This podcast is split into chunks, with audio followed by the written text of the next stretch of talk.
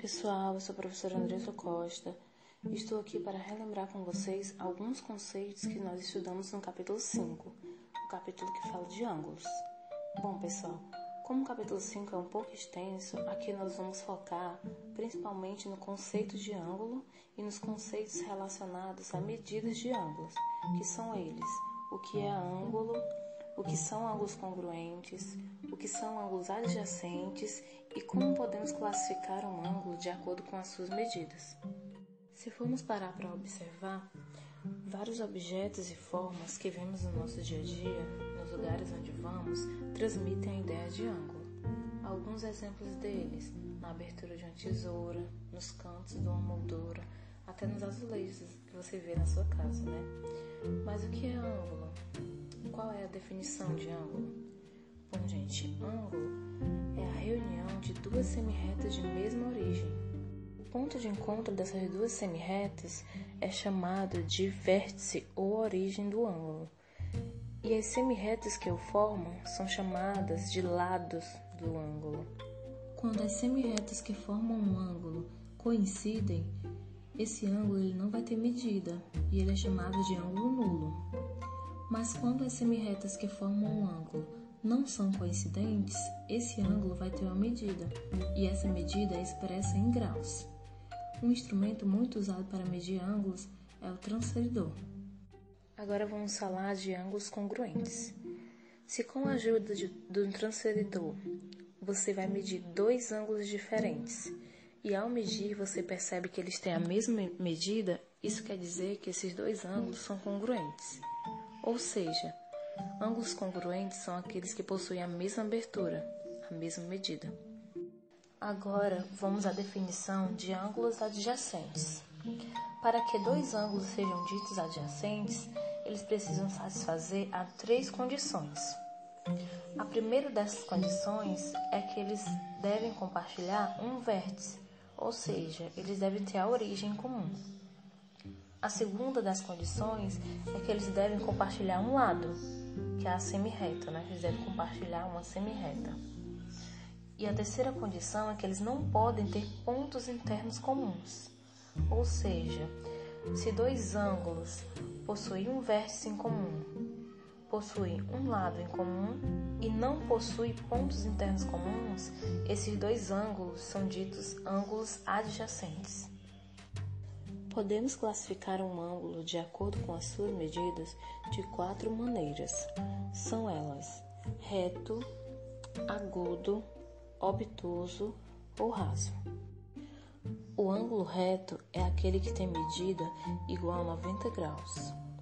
O ângulo agudo é aquele que tem medida maior que 0 grau e menor que 90 graus. Ou seja, o ângulo agudo ele tem medida entre 0 grau e 90 graus. Quando eu digo que um ângulo tem medida entre 0 grau e 90 graus, eu não posso incluir o 0 grau. Porque se um ângulo mede 0, ele não é mais chamado de ângulo agudo, agora ele é um ângulo nulo. E nem posso incluir também o 90 graus, pois se um ângulo tem medida igual a 90 graus, ele não é mais um ângulo agudo, ele vai passar a se chamar ângulo reto. Alguns exemplos de ângulos agudos são 1 grau, 40 graus, 70 graus e 89 graus. Um ângulo raso é um ângulo que tem medida igual a 180 graus. Já o ângulo obtuso é aquele que mede mais que 90 graus e menos que 180 graus. Ou seja, um ângulo obtuso ele possui medida entre 90 graus e 180 graus. Como eu havia falado anteriormente, eu não posso incluir o 90 graus nem o 180 graus, né? No caso de eu incluir o 90 graus, esse ângulo não seria mais obtuso, ele seria um ângulo reto. E no caso de eu incluir o 180 graus, esse ângulo não seria mais obtuso, ele seria um ângulo raso. Então, sendo assim, alguns exemplos de ângulos obtusos são 91 graus, 100 graus, 130 graus, 179 graus. Então, se eu fizesse a seguinte afirmação: um ângulo de 49 graus é um ângulo obtuso, eu estaria certa ou errada? A resposta seria que eu estaria errada, pois Um ângulo obtuso, ele mede mais que 90 graus e menos que 180 graus.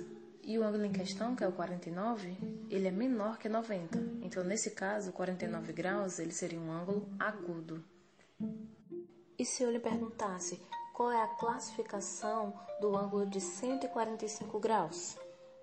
Nesse caso, a resposta seria que o ângulo de 145 graus é um ângulo obtuso, que esse ângulo ele tem medida maior que 90 e menor que 180 graus. Há também a classificação dos ângulos em relação à soma.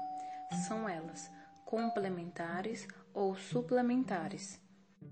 Quando a soma de dois ângulos é igual a 90 graus, esses dois ângulos são ditos ângulos complementares.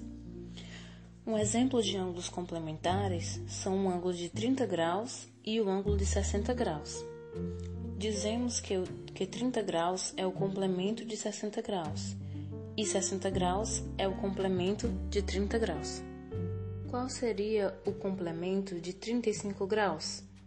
O complemento de 35 graus é um número que, somado a 35, resulte em 90 graus. Que ângulo seria esse? Basta a gente subtrair 90 graus menos 35 graus. O resultado é 55 graus. Isso quer dizer que o complemento de 35 graus é o ângulo de 55 graus. Agora vamos falar dos ângulos suplementares.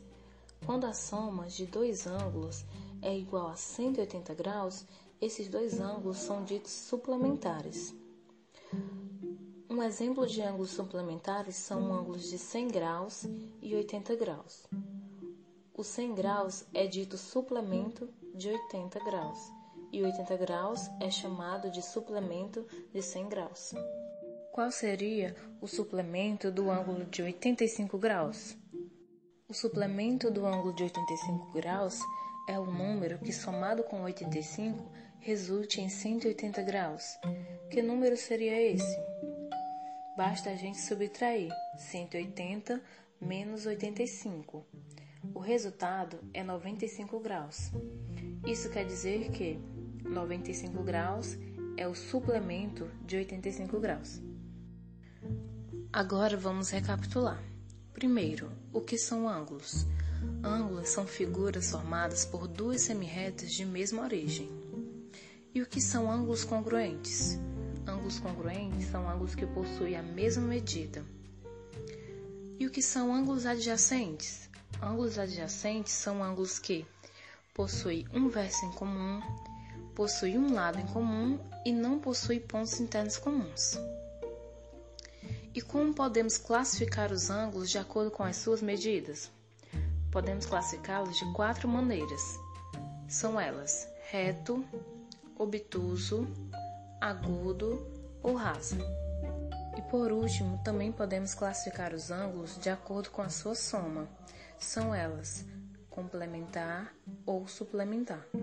Bom, esse foi um pequeno resumo de alguns conteúdos que nós trabalhamos no capítulo 5. Espero que tenha dado para vocês compreenderem melhor o assunto. Bons estudos e até logo!